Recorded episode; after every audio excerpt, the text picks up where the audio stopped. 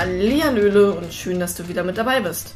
Heute gibt es eine Podcast-Folge zum Thema Sozialversicherung und insbesondere gesetzliche Rentenversicherung. Ich möchte dir als allererstes gerne einfach mal ein paar Zahlen, Daten und Fakten mit an die Hand geben, damit du dir das Thema ein bisschen besser vorstellen kannst und eine Idee davon gewinnst, wie viel Reichweite das Ganze besitzt. Die Sozialversicherung an sich wurden damals von Otto von Bismarck hier in Deutschland eingeführt. Das Ganze ist erstmalig 1883 passiert, als Otto von Bismarck die Einführung der gesetzlichen Krankenversicherung beschlossen hat. Er machte auch gleich weiter in dem Sinne, dass er 1884 die gesetzliche Unfallversicherung einführte und damals unterschied man ja noch zwischen Arbeiter und Angestellten und demnach wurde 1889 die Ein äh, Einführung der Rentenversicherung für die Arbeiter beschlossen und 1911 die Einführung der Rentenversicherung der Angestellten. So, danach ging er dann weiter mit allen möglichen anderen Versicherungen, Gründung der Reichsbeamten, Krankenversorgung, Arbeitslosenversicherung, Beihilfe, Pflegeversicherung und, und, und, und, und. Das Ganze kann man sich auch gerne mal ja, recherchieren und zusammentragen, wenn man da Bock drauf hat. Aber so wichtig ist das Ganze nicht. Ich wollte dir jetzt damit einfach bloß mal vor Augen führen, wie alt dieses System eigentlich heute ist. Genau. Wenn wir uns jetzt das Thema Rente ein bisschen genauer angucken, unterscheiden wir ja heutzutage nicht mehr zwischen Arbeitnehmer oder Angestellten, sondern es ist einfach heutzutage, sagt man das eine oder das andere, meint aber das Gleiche. Und äh, wir wollen ja jetzt letztendlich auch mal wissen, wie lange haben wir denn eigentlich was von der Rente? Äh, wie sieht denn eigentlich so eine Lebenserwartung von einem Menschen heutzutage aus? Und da kannst du dir super auf dem äh, auf der Seite des Statistischen Bundesamtes in Deutschland die Zahlen zur aktuellen Sterbetafel raussuchen. Ich habe mir jetzt mal die Sterbetafel 2018 2020 rausgesucht. Die Veröffentlichung war mit der Pressemitteilung vom 9. Juli 2021. Ihr müsst wissen, alles Mögliche an Statistiken oder Versicherungen oder irgendwelchen Berichten ist immer ein bisschen zeitversetzt. Wir brauchen da einfach ein bisschen länger. So, gucken wir uns also die Pressemitteilung vom letzten Sommer an. Es ist jetzt fast genau ein Jahr her, wenn ich die Podcast-Folge einspreche hier für dich. Äh, sehr erstaunlich, wie das Ganze sich weiterentwickelt. Haben wir also gedanklich jetzt gerade die Sterbetafel vor uns von 2018, 2020. Damals, also jetzt ich würde jetzt einfach mal von jetzt sprechen, auch wenn das schon wieder zwei Jahre alt ist. Ist ja auch nicht weiter wild, weil die Zahlen haben sich nicht so drastisch verändert. Geht es darum, dass Mädchen, die jetzt neu geboren werden, im Durchschnitt 83,4 Jahre alt werden und neugeborene Jungs 78,6 Jahre. Was lernen wir daraus? Die Mädchen werden älter. Und irgendwie wussten wir das ja alle, glaube ich schon, dass äh, gerade die Frauen oftmals gerade für äh, Thema Fitness, Gesundheit, gesunde Ernährung ja doch schon immer mehr ein Händchen haben als die Jungs. Um jetzt mal ein bisschen zu provozieren. So, genau. Lange Rede, kurzer Sinn. Wir haben uns jetzt einfach mal ein paar Zahlen, Daten, Fakten angeguckt. Wir wissen jetzt, dass das Ganze um 1880 gegründet wurde, dass wir im Durchschnitt circa roundabout 80 Jahre alt werden mal ein paar äh, Leute älter, mal ein paar Leute jünger. Gerade als ich die Podcast-Folge eingesprochen habe, ähm, habe ich vorher einen Artikel gelesen, dass die älteste Frau hier in Deutschland gerade kürzlich verstorben ist. Sie ist 113 Jahre alt geworden. Sie fällt damit natürlich weit außerhalb äh, der Statistik der Sterbeltafel. Tafel, ähm, aber genau so soll es sein. Ne? Wir wollen ja alle ein langes und gesundes Leben haben. So, worauf möchte ich heute eigentlich hinaus? Ich möchte dir zum einen gerne erstmal zeigen, wie alt ist dieses System und zum anderen möchte ich dir aber auch erklären, äh, wie dieses System entstanden ist. Also Otto von Bismarck hat sich dann gedacht, wir müssen jetzt alle mal irgendwie in einen Topf gemeinsam einzahlen um dann mal wirklich auch die Kranken daraus ähm, ja, versorgen zu können, die Krankenbehandlung finanzieren zu können. Und so äh, sind dann auch die anderen Thematiken entstanden. Äh, er hat relativ schnell gemerkt, wir können nicht einfach äh, arbeiten, bis wir umfallen. Es ist schon schön, irgendwann auch mal ja, die Füße hochlegen zu können und sich dann eine Auszeit genehmigen zu können. Deswegen gibt es die gesetzliche Rentenversicherung. Und damals war das aber Tatsache so, dass wir sechs Arbeitnehmer oder auch Arbeiter, beziehungsweise heute würde man einfach sagen, Beitragszahler hatten, also sechs Beitragszahler, die fleißig immer in diesen Topf eingezahlt haben, zu einem Rentner. Das heißt, wir hatten ein Verhältnis von 6 zu 1. Sechs Zahler, ein Empfänger, ein Zahlungsempfänger. Und dieses Verhältnis hat sich drastisch verschoben aus verschiedensten Gründen. Zum einen, wir werden alle älter, demnach sind wir halt auch einfach länger in Rente und benötigen länger eine Rente, die uns unser Leben finanziert.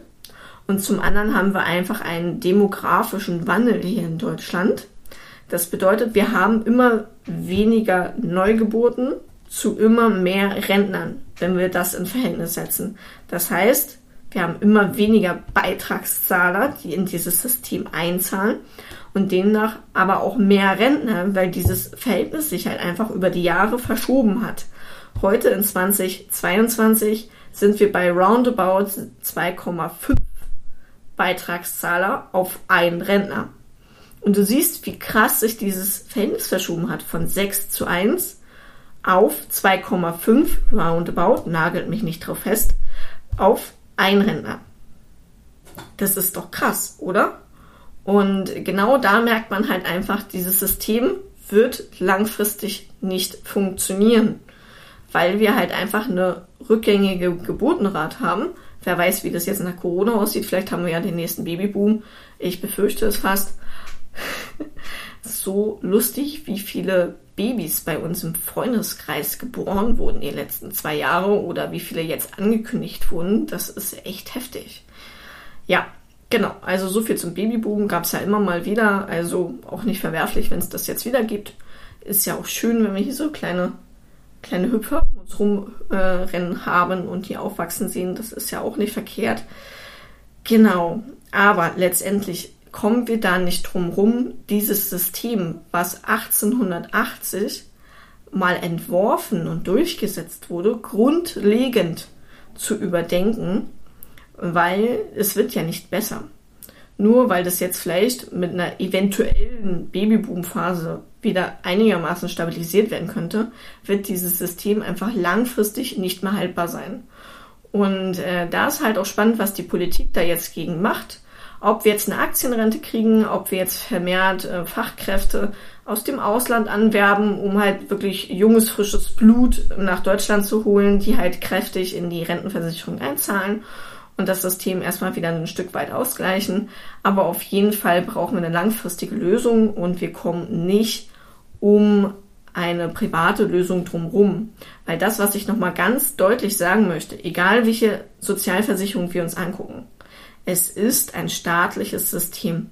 Es ist kein privatrechtlicher Vertrag, sondern der Staat gewährt dir diese Leistung.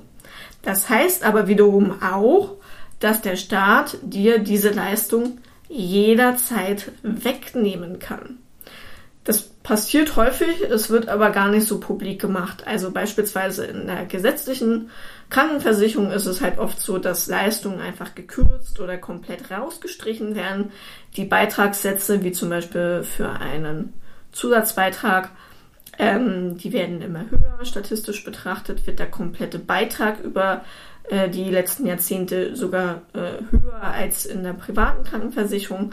Das sind alles so Sachen, die man nicht aktiv mitbekommt, außer man beschäftigt sich wirklich tagtäglich damit. Genau. Lange Rede, kurzer Sinn. Wir haben uns angeschaut, 1800 wurde das gegründet, 80 Jahre haben wir ungefähr an Lebenserwartung. Es ist ein staatliches System, was jederzeit irgendwo gekürzt werden kann. Wir haben ein ungesundes Verhältnis zwischen Arbeitnehmer und Rentner. Und was ganz interessant ist, wenn du da wirklich ein bisschen tiefer reingehst, kannst du dir sogar im Internet äh, bei diverse Seiten öffentlich zugänglich.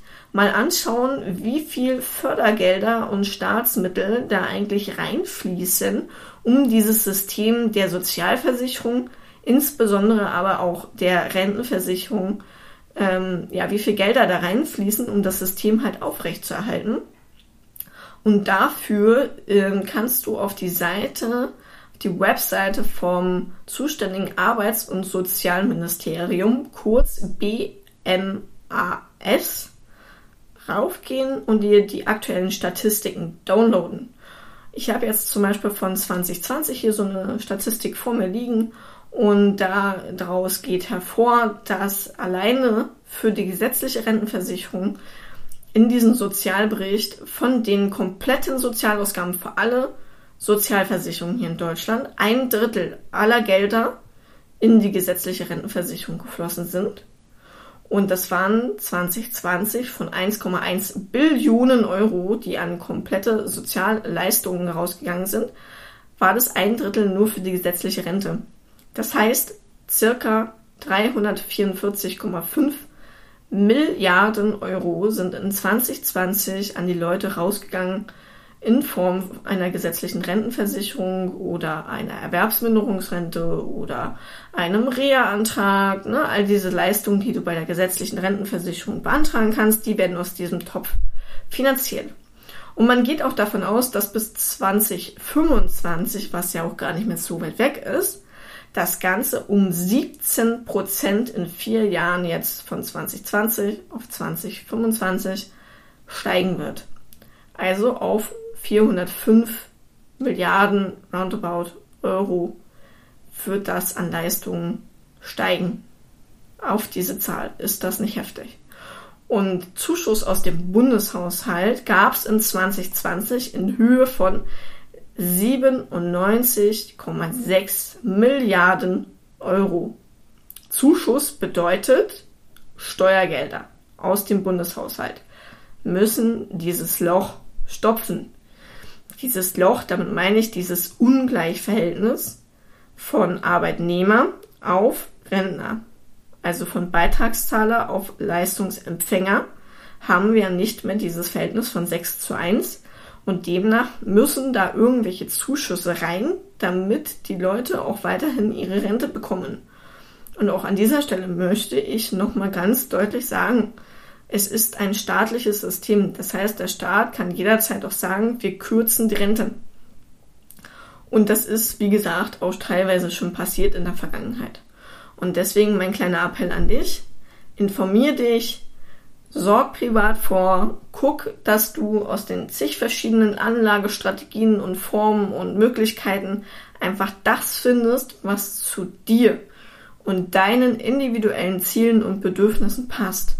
Und wenn du jetzt aktuell schon Rentner bist oder kurz davor stehst, schau dir deine Versicherung an, ob du vielleicht an der einen oder anderen Stelle noch mal ein bisschen was sparen kannst, aktualisieren kannst, dass du dir da einfach ein bisschen Geld reinholst wieder und bitte trag es an die Jugend weiter.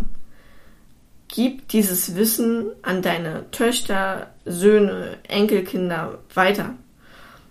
Weil wir sind alle da, um halt gegenseitig uns zu unterstützen an dieser Stelle und einfach mal wirklich dieses Mindset loszulassen. Über Geld spricht man nicht. Wir sollten verdammt nochmal alle über Geld reden. Und wir können da unsere deutsche Spießigkeit auch gerne einfach mal meiner Meinung nach weglassen und müssen über diese Thematik sprechen, um halt wirklich unsere Kinder, Enkelkinder, äh, unsere Familie da ein Stück weit auch mit an die Hand zu nehmen und zu sagen, ey, pass auf, es geht auch anders. Du kannst auch entspannt in Rente gehen. Du kannst dir all deine Träume verwirklichen und erfüllen, wenn du einfach den Zinseszinseffekt nutzt und das Geld privat anlegst und dich nicht auf den Staat verlässt. Und damit möchte ich jetzt gerne schließen und wünsche dir noch einen tollen Tag. Und wenn du Fragen dazu hast oder einfach auch Beratungsbedarf hast, melde dich gerne bei mir. Ich helfe dir unheimlich gerne da weiter. Und bis ganz bald.